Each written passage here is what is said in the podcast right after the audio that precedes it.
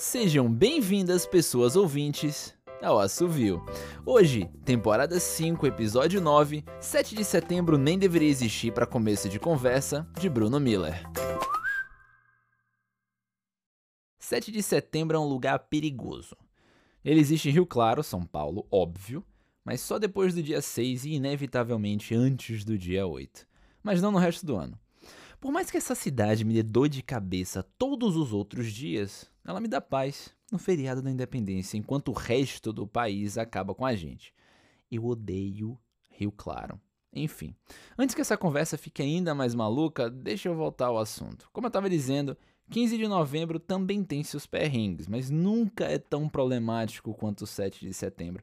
O dia da independência tem muito mais gente envolvida. Os desfiles das escolas, Aquele mundaréu de professoras, crianças, grupos de idosos, jogadores de futebol, tanques de guerra, ridículos. E a galerinha fardada, não. Um, dois, um, dois, vendedores de pipoca. Não canso de me surpreender com as distâncias que já tive que desencruzar para trazer essa galera de volta.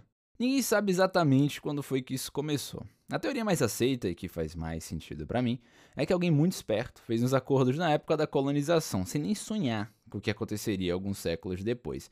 E o que aconteceria séculos depois? Você me pergunta. Bem, hum, a gente. No Brasil, projeto colonial, êxodo rural, blá, tudo desde a invasão portuguesa até hoje. Pode chamado como quiser. As vilinhas cresceram e se apaixonaram, brigaram entre si, mataram muita gente ou fizeram amor e pariram cidades demais. Fato é que, antigamente havia menos nomes. Todos os rios eram rio, todos os morros eram morro, então caminhar de um lado a outro era só uma questão de não mudar de ideia. Quem quer que tenha aprendido isso, e eu suspeito que, claro, tenha sido alguém dos povos nascidos aqui, passou os segredos para o grupinho especial de pessoas que existe até hoje, do qual, orgulhosamente, eu faço parte. É um trabalho divertido, ainda que muitas vezes ingrato. É o clássico perrengue das sociedades secretas. É triste não poder me gabar do que a gente faz, e por isso está sendo tão divertido poder contar para você. Ninguém vai acreditar, e além do mais, é lógico que eu não vou te ensinar os pormenores. Bem, aí está o primeiro e único segredo revelado. Qualquer um pode fazer. Somos um grupo seleto porque guardamos o truque, não porque temos sangue de encantado ou coisa do tipo, ainda que seja o caso de alguns. Acontece que cada lugar, cada nome, tem uma encruza diferente. É relativamente fácil desencruzar entre cidades inteiras, mas é mais seguro fazer isso usando ruas. Não só pelo lugar ser mais preciso, mas porque muitos de nós já deixamos marcas para facilitar o caminho.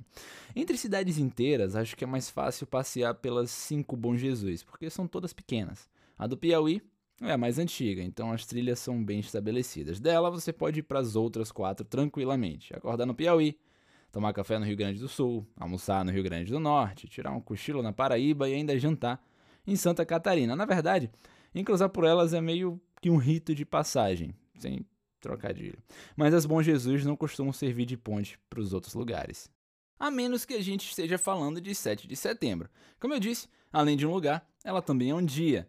E essa é a fonte da dor de cabeça. A conjunção da rua e das praças com o feriado faz muita gente extraviar. Perdi a conta de quantas 7 de setembro já tive que desencruzar, principalmente quando elas caem no sábado. Os desfiles escolares são os mais perigosos. Eles nem sempre acontecem nas ruas que têm esse nome. É, é pior quando esse é o caso.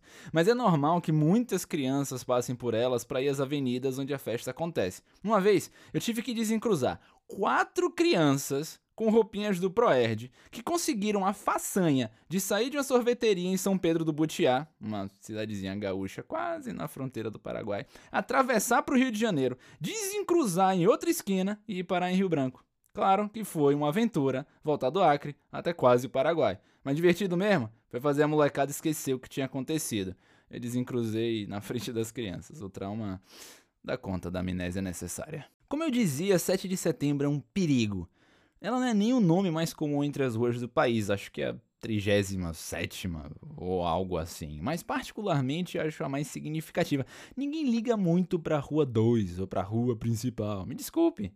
Claro que elas também funcionam para encruza, mas estão mais para figurantes do processo. Aquelas que você usa quando não tem nada melhor, sabe? Por isso que eu odeio Rio Claro. Não basta ela ter a Rua 2, ela também tem a Avenida 2 e a Rua 2G Avenida 2DV, pelo amor de Deus, gente. Não precisa de encantamento nenhum para se perder por lá. E não. Não vou nem começar a falar de Brasília. Meu nome é Ariel Aires e essa foi 7 de setembro nem deveria existir para começo de conversa aqui no Assovio. Até a próxima.